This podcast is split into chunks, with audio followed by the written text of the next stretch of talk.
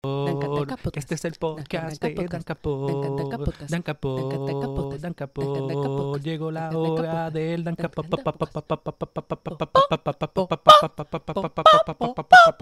Esta semana seguimos con los episodios especiales, sin invitado. Lo que quiero compartir hoy viene desde un sitio de pura diversión y emoción. Es un cómic que no se toma en serio, no es una discusión filosófica entre el bien y el mal, y tampoco es una exploración profunda sobre la condición humana. Esto es The Jurassic League, la Liga Jurásica. Los héroes que nos encantan desde pequeño, pero con un twist. Por si no era obvio ya, el twist es que son dinosaurios. En el multiverso de DC Comics, la Tierra número 27 era un misterio para todos hasta que oficialmente fue descubierta como la tierra donde su historia se mantuvo prehistoria. Sin darle mucha cabeza a la logística detrás de ello, los dinosaurios en esta tierra evolucionaron hasta ser seres sensibles y conscientes. Adicional a tener inteligencia más o menos humana, algunos de estos dinosaurios tienen poderes, igual que en la tierra principal de DC. Que quede claro, también hay dinosaurios no sensibles que se comportan como cualquier otro animal. También tenemos humanos conocidos como bestias pequeñas, ya que en comparación con los dinosaurios son diminutos. La historia comienza con el presagio de un planeta alienígena en el borde de la destrucción. Unos padres desesperados logran enviar una nave fuera del planeta. En esa nave hay un mensaje, un mensaje de esperanza y un deseo un deseo de que quien reciba este mensaje tenga amor en su corazón. La nave llega al planeta Tierra y es recibida por unos humanos, un hombre y una mujer. Al abrirse la nave, vemos un huevo de dinosaurio. El cascarón del huevo comienza a romperse y una criatura extiende su mano, recibida con delicadeza de parte de los humanos. Y así es como Super Sword llegó a nuestro planeta. Los arquitectos de esta historia son Juan Gideon y Daniel Warren Johnson. Juan Gideon es coescritor y artista, Daniel Warren Johnson es coescritor y artista de los covers. Johnson le otorga la mayoría del crédito creativo a Gideon diciendo que esto es el bebé de Gideon y él solo está para apoyarlo y pulir las ideas. Juan Gideon siempre ha sido un fanático de las tortugas ninja y de dinosaurios. Resulta que Johnson también, pues ya tocaba hacer un proyecto apasionado que vaya por esa misma línea. El espíritu de los cómics de Teenage Mutant Ninja Turtles está bien presente en cada página de esta historia, y es evidente que a los creadores les encanta trabajar con criaturas extrañas o monstruos. No hay otros artistas que se acerquen al talento de estos dos en dibujar monstruos. De paso, aprovecho para recomendar el Murder Falcon de Daniel Warren Johnson. Es un cómic que todo fanático de este tipo de historia debería ir a leer. Cuando los creadores de un cómic están bien apasionados sobre el trabajo que están haciendo y se están divirtiendo con cada página que nos están entregando, es una energía innegable. Uno no puede evitar gozarse cada momento de esta aventura porque ellos se gozaron cada momento del proceso.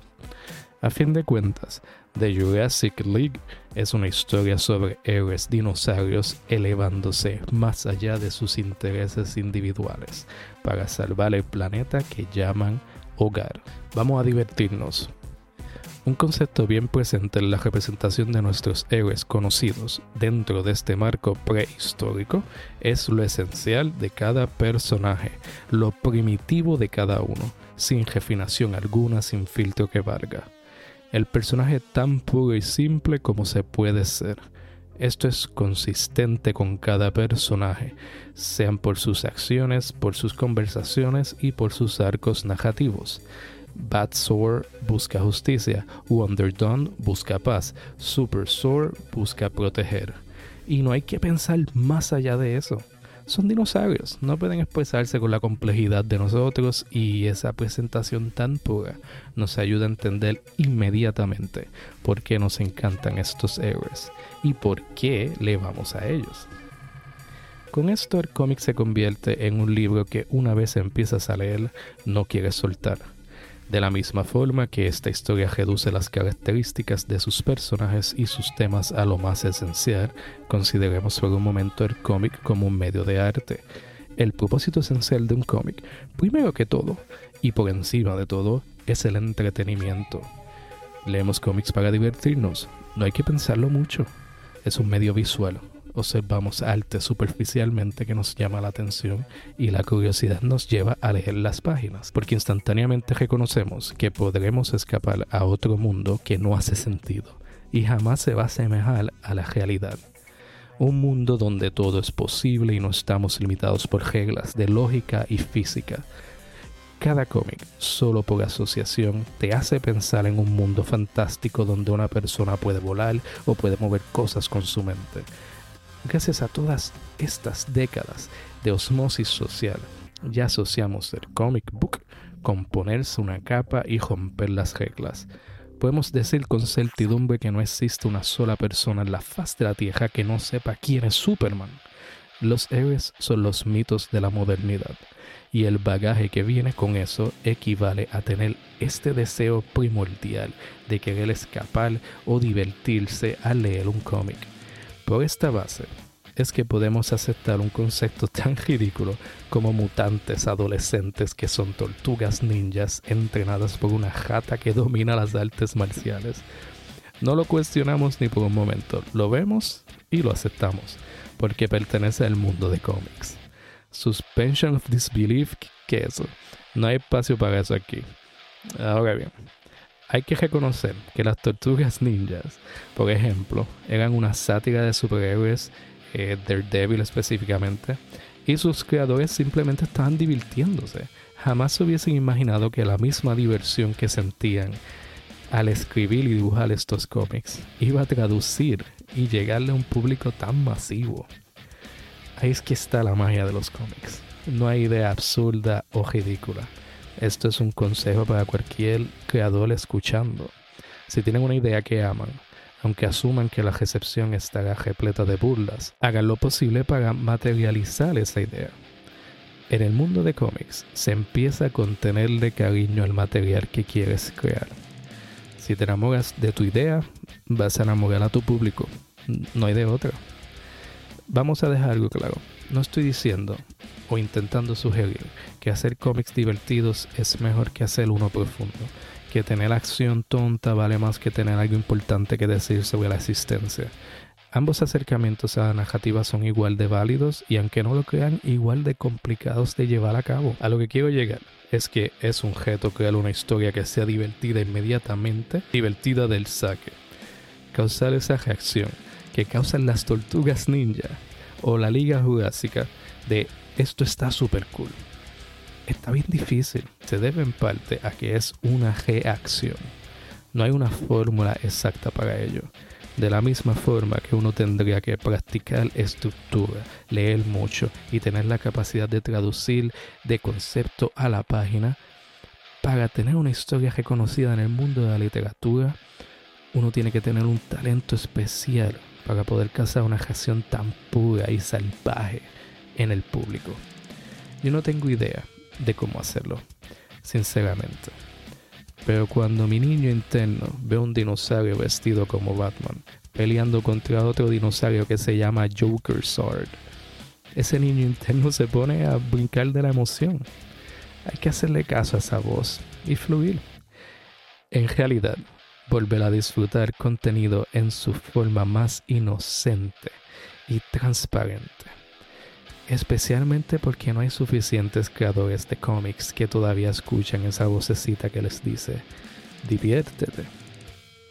Me imagino que esa es la clave más simple para poder contar este tipo de historia. Tu pasión por ella, tu diversión y sinceridad genuina va a traducir una prehistoria nueva. Más allá de los Big Two, Marvel y DC, podemos apreciar historias con conceptos similares a esta del Jurassic League, historias donde los protagonistas son monstruos o criaturas antropomorfas humanoides, por ejemplo ya dijimos Teenage Mutant Ninja Turtles y todas las copias baratas, también está Black Sad, Savage Dragon, Usagi Yojimbo, The Autumn Lands y muchos, muchos más. Porque nos encanta ver animales actuando como personas. Es un producto que vende y vende rápido. Los que son copias baratas o no vienen de un lugar sincero y genuino no tienen longevidad, porque el público es más inteligente de lo que piensan y pueden percibir estas historias de cartón a distancia. Pues tener un equipo de superhéroes no es muy original que digamos, y podría considerarse derivativo dependiendo de tu escala de medir estas cosas. Mi pensar es que esto que vemos en The Jurassic League es un acercamiento que nunca se ha visto o hecho antes. No solamente es tener un grupo de personajes con diferentes poderes o habilidades siendo dinosaurios, son personajes con alrededor de 100 años de historia, personajes establecidos en la mitología americana y escribirlos como dinosaurios. Para que esto funcione luego de la reacción inicial y adquiera un grado de permanencia, tienen que ser fieles a los que nosotros conocemos de estos héroes. Si no son fieles, ¿cuál es el punto de convertirlos en dinosaurios? Para eso simplemente usa personajes nuevos y cuenta la historia que quieras. Pero si vas a hacerlo con Superman, Batman y Wonder Woman, estás aceptando el reto de que yo y cada lector podamos notar a esos personajes Claro, esto es un objeto que todo escritor de estos personajes está tomando cada semana, mes o año que estén trabajando en, una serie. El escritor actual de Batman, Chips Darsky, fue advertido que ahora mismo hay más historias de Batman que de Sherlock Holmes. Mucha suerte a Starsky para contar algo interesante y refrescante con el personaje. Ya establecido el reto en esa capa de que hay muchas historias de Batman existentes, le están añadiendo otra capa de complejidad al tenerlo como un dinosaurio. ¿Por qué? Bueno, si no era obvio hasta ahora, un dinosaurio jamás será tan inteligente como un humano. Aunque tenga un intelecto alto para su especie, su dialecto debería ser diferente. Un dato curioso sobre la creación de este cómic, tanto Juan Gideon como la experta en dinosaurios que tenía, le tenían que estar diciendo constantemente a Daniel Warren Johnson que tenía que bajarle el diálogo de los dinosaurios, que estaban sonando muy humanos. Es una noción, es una noción absurda de la cual no deberíamos estar pensando por más de un minuto. Fácil. Dinosaurios hacen grrr. Por ende, si hablan, también tienen que sonar medio brusco. ¿Tengo información científica que apoye mi teoría? Claro que no. Y no me importa. Y no importa tampoco. Como he estado, como he estado diciendo desde el principio, simplemente hay que fluir. Me encanta que sigo diciendo simplemente cuando no hay nada simple en esto. Es colocar ciertos grados de absurdidades y ridiculeces en una balanza y reconocer que aspectos de tu mundo necesitan más atención que otros. El diálogo necesita sonar un poco más cavernícola. No lo piensen mucho. El tipo de dinosaurio asignado a cada héroe y villano tiene que hacer sentido con el diseño y ser una interpretación precisa del dinosaurio basado en lo que es conocido popularmente o lo que dice la paleontología. Eh, un poquito de la columna A, un poquito de la columna B. Ya mismo hablaré de los personajes y qué dinosaurios son, pero quería adelantar un detalle bien gracioso. Green Torch en esta historia es un. Ahí, voy, a, voy a decir esto. Es un Parasaurolophus. Ese dinosaurio eh, tiene como un pico de pato eh, pues ese dinosaurio ni siquiera es de la era jurásica. Él es de la era cretácea. Y esto no es un error de parte de los creadores. Su experta en dinosaurios se los dijo. Pero el diseño que tenían en mente era el de este dinosaurio. Y ella se los permitió. ¿Por qué? Porque ella también entiende que están aquí para pasarla bien. Dicho todo esto, Gideon y Johnson están bien conscientes que esto no se ha hecho antes escribirle a un Bat-Sword que suene y actúe como Batman, que suene y actúe como un dinosaurio, y que suene y actúe como un Batman dinosaurio. Ahora, ese mismo esfuerzo hay que implementarlo con el resto de la liga, con el grupo de villanos, con el planeta Tierra y con el universo de DC. No puedo seguir sin interrumpir y mencionar que Gotham City aquí es Gotham City Metropolis es Metropolis y Temisquira es Trimisquira, porque las Amazonas son Triceratops. Ok, podemos continuar. Estos creadores en realidad no tenían mucho material para usar de guía. Si podían, si podían tomar las inspiraciones por separados para crear esta mezcla, pero esa es la parte más difícil de todo esto, juntarlos y que su presentación sea orgánica. Por esto pienso que están haciendo algo realmente nuevo y creativo. Por más tonto que luzca en la superficie, ellos logran entretener, sorprender y satisfacer a todo fanático de estos personajes. Personajes secunsaurios. En esta historia tenemos esencialmente tres protagonistas y dos antagonistas principales. El reparto que los acompaña está repleto de personajes bien coloridos y con mucha personalidad. Cada uno de ellos deja su huella, desde las más pequeñas hasta unas gigantes. Sí, sí, eh, gigante es uno de los villanos y es un giganotosaurio. Bueno, un giganotosaurio. La atención a cada detalle de estos jugadores fue imprescindible para el desarrollo de la narrativa y el crecimiento de los protagonistas. Cada pieza en el tablero necesita atención, estés creando tu mundo de abajo hacia arriba o de arriba hacia abajo. Ustedes me conocen y si no grito yo. Tenemos que hablar de Flash Raptor, que es para la sorpresa de nadie un Velociraptor. Tiene un diseño excelente y, aunque no hace mucho en esta historia, lo hace bien rápido su villano hace una apariencia igual de inconsecuente con el mejor nombre de todos estos dinosaurios. Se llama Reverse Slash. 100 de 10 por el nombre nada más. Reverse Slash es un nodosaurio que parecen como unas tortugas. Si jugaron un juego de Ninja Turtles de Super Nintendo o vieron eh, Teenage Mutant Ninja Turtles 2 Secret of the Ooze, hay un Snapping Turtle llamado Slash que es definitivamente la inspiración para el diseño de Reverse Slash. Más allá del tener el pun. Vamos, vamos, vamos a seguir. Lo mencioné ahorita. Green Torch, que es el Green Lantern de aquí, no tienen linterna, solo tienen antorchas en la prehistoria. Y es un Parasaurolophus. El, el diseño es genial. Básicamente como los muñequitos de Mighty Ducks. Eh, su villano es Atrocitaurus, otro nombre perfecto. AKA Red Torch, supongo.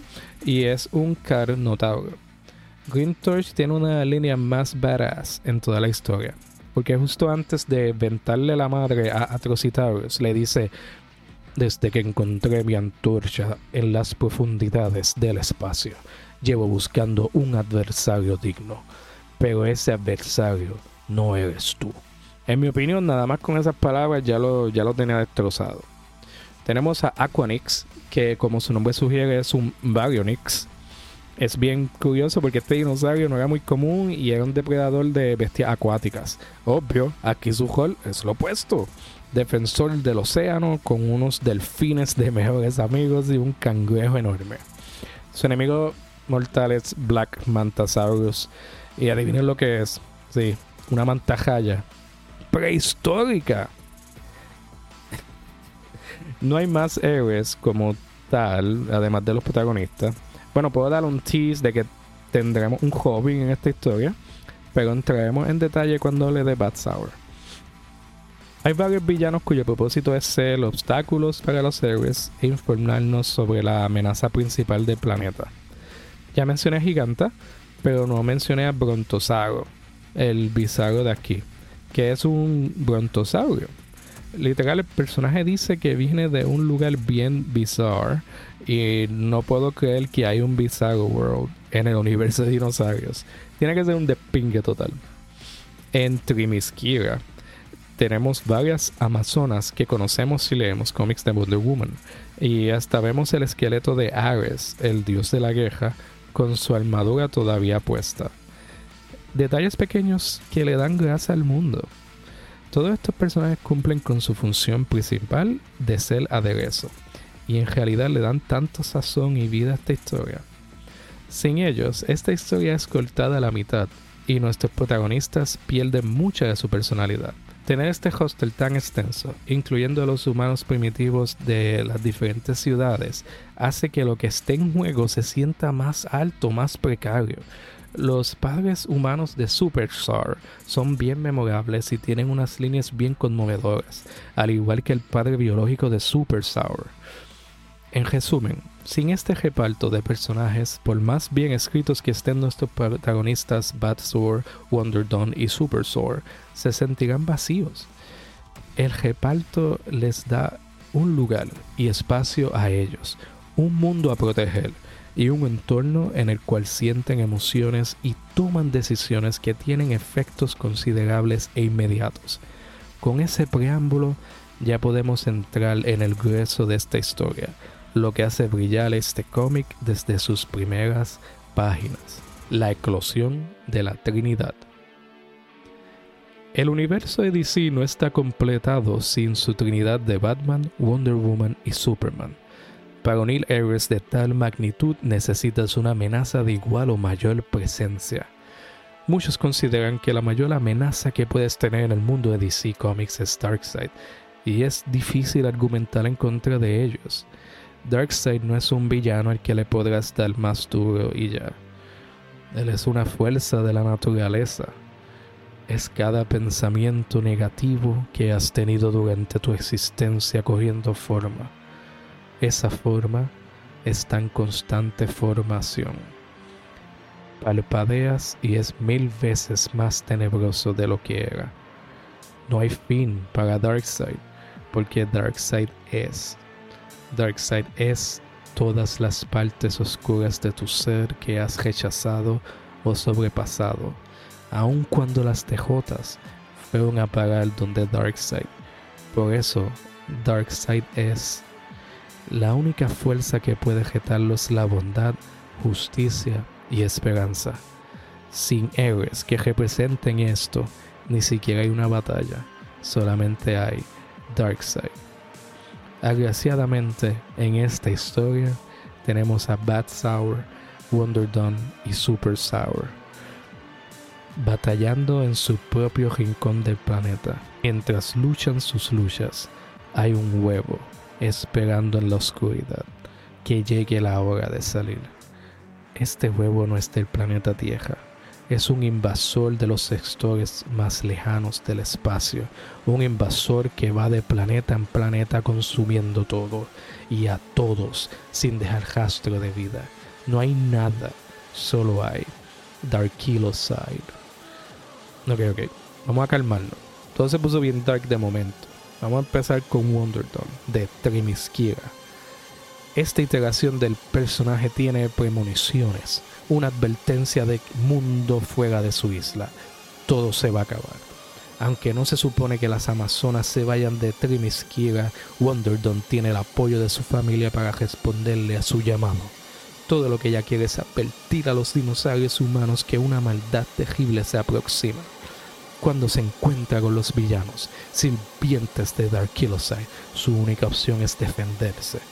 Su intención no era batallar, aún como dinosaurio, intenta resolver los problemas de forma pacífica, pero usará fuerza para proteger esta paz. Si hay vidas inocentes en juego, Wonderdog hará lo necesario. Es una paradoja que el personaje ha cargado por varias décadas, porque no vive en una burbuja, no está ajena a las realidades crudas de nuestro mundo. Esto llega a su conclusión natural durante la batalla contra Darkiloside. Wonderdog se arma con la armadura de Ares, dándole la protección necesaria para tener un chance contra el villano nefasto. Hay un trazo bien visible desde Wonderdom. Estar tranquila en Trimiskira, recibe el llamado a acción, quiere proteger el planeta, luego tiene que proteger su isla y finalmente batallar contra Darkiloside. Toda acción lleva orgánicamente a la próxima. También tengo que mencionar que Wonderdom tiene un pterodáctil invisible y eso me llenó de vida. El próximo personaje en enfoque es Bat Sour, quien está cazando a un depredador bien cruel. Bat Sour deduce que hay un dinosaurio matando otros dinosaurios y personas, pero no para alimentarse, es solo por deporte, porque lo disfruta. Hasta en los dinosaurios hay psicópatas. ¿Quién es este monstruo? Pues ¿quién va a ser? Joker. Zard. Un dilofosaurio horrible. Aquí es donde la estructura narrativa de la historia brilla, porque lo único que sabemos en este punto es que Bat Sour está buscando un monstruo, porque personas inocentes están muriendo. Entonces nos revelan que Joker Zard fue quien asesinó a los padres de Bat Sour. No solo eso, Joker Zard está trabajando con los demás villanos para llevar a cabo el nacimiento de Dark Side. Por cierto, eh, no es un T-Rex, aunque parezca, él es un alosaurio, eh, por si acaso. Pueden buscarlo, alosaurus. Eh, todo este misterio va cogiendo forma poco a poco. Solo conseguir las acciones de Bat Sour mientras está intentando hacer lo justo. El arco de Bat Sour pasa de eso a querer venganza por el asesinato de sus padres. Cuando un Batman se pone muy salvaje, muy violento, necesita a alguien que lo calme, que represente la luz de su oscuridad. Necesita un joven que le acuerde su verdadera misión. Y aquí tenemos un joven un niño humano que Batsar rescató de Jokersar, pero no llegó a tiempo para rescatar a sus padres. Ni siquiera hablan el mismo idioma, pero entre más tiempo pasan juntos, mejor se entienden, hasta que son inseparables. Gracias a Joven, Batsauer escoge el camino de protector en el momento donde más lo necesitaban. Jokersar y un ejército de dinosaurios estaban atacando a Metropolis y el único que podía hacer algo era Bad Sour, solamente porque decidió proteger vidas inocentes en lugar de buscar venganza. Darkseid y Darkiloside lo único que saben hacer es consumir. Y aquí Darkiloside, un anquilosaurio ridículamente enorme, creo que es del tamaño de un continente de hecho, usa a todos sus sirvientes, todos los villanos, como fuentes de energía. Se los come a todos, incluyendo a Jokerside su sirviente más leal. No le importa quedarse solo porque como dije antes, lo único que permanece es Darkiloside. Pero la respuesta a ese vacío abismal de oscuridad estaba encontrándose por fin. Estaba entendiendo, al igual que los otros miembros de la Trinidad, que esto es mucho más grande que cada uno de ellos. Detener a Darkiloside aquí y ahora significa que ningún otro planeta tiene que sufrir ese destino. Es por esto que Super Sour por fin deja de enfocarse en proteger a sus padres y su comunidad y se convierte en un dinosaurio de acción, un agente de cambio que va a proteger a todos los que lo necesiten. Durante la historia, Wonderdon está intentando de que Super Sour y Bad Sour se unan a ella y vayan directo al problema, es decir, directo a donde Darkiloside. Bad Sour se rehúsa inicialmente porque solo buscaba venganza contra Joker Super Sour se rehusaba porque tenía que proteger a sus padres y los humanos de su comunidad. Él no lo hacía por mal, pero tenía un temor terrible por abandonar a su familia y que fuera a pasarles algo.